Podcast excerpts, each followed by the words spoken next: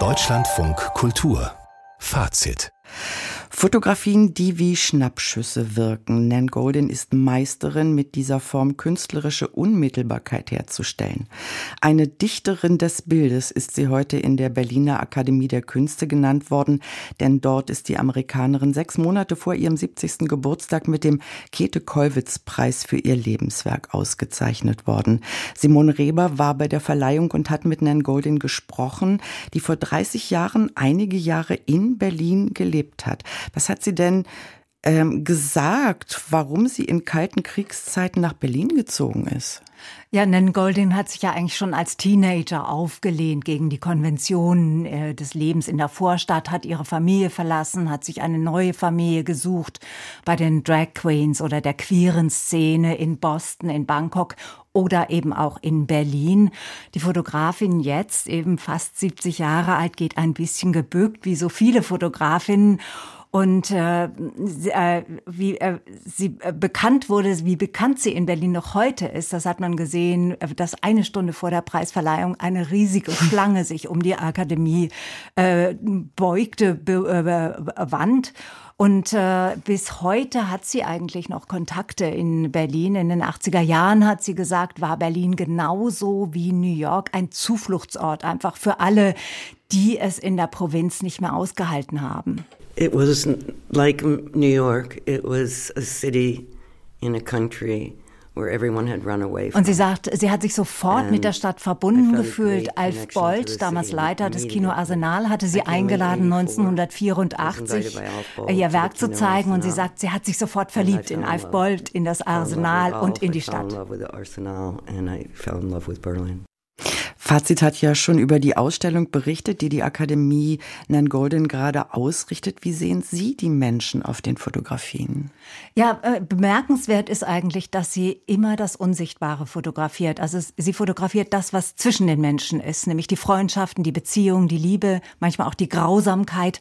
Es ist immer die Nähe und der Stoff, aus dem die Nähe ist, der die Nähe fühlt und atmet, das ist die Haut. Und die kam in den Bildern immer wieder zum Ausdruck. Sie kann manchmal kühl und glatt wirken, mal pudrig, warm und zart. When I looked at the show today, I realized that it was all about skin.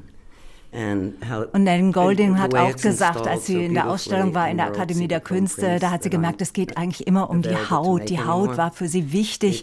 Sie hat sich immer für die Distanz zwischen den Menschen interessiert und bei den neuesten Fotos von der Schriftstellerin Thora Simpson, mit der sie während der Pandemie also zusammengelebt hat, da hat sie dann diese Grenze zwischen sich und den anderen Personen überschritten durch die Fotografie der Haut.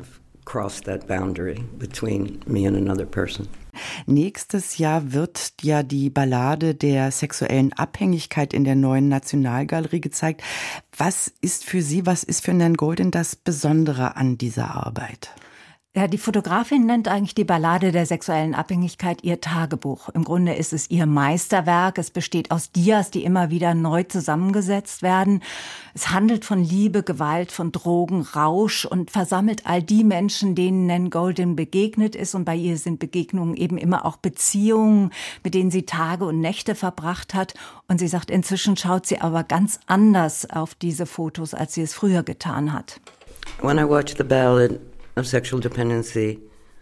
Wenn sie die Dias anschaut, dann redet sie mit ihren Freunden, die aber gestorben sind. Die Menschen in den Bildern sind fast alle tot. Und früher hat sie gesagt, sagt sie, hat sie mit Alf Bolt im Kino gesessen, hat mit denen gesprochen, die gelebt haben. Und jetzt sind sie tot. Ja, und all diese Lieben, die sind jetzt tot. Was bedeutet das für Sie? Haben Sie da mit ihr drüber gesprochen? Nan Golden sagt, es ist eigentlich eine ganze Generation gestorben. Eine Generation, die eben Freiheit versucht hat, die diesen Aufbruch versucht hat, natürlich immer sehr nah am Risiko gelebt hat. Die einen sind an AIDS gestorben, die anderen sind an Drogen gestorben. Und die Welt, sagt Nan Golden, wäre eine andere, wenn diese Menschen eben noch am Leben wären. I would say if my friends hadn't died, Wenn ihre Freunde noch leben würden, dann glaubt sie, hätte es diese Rückwärtsbewegung in der Kultur nicht gegeben. Ihre Freunde, sie beschreibt sie als intensiv, witzig, sarkastisch.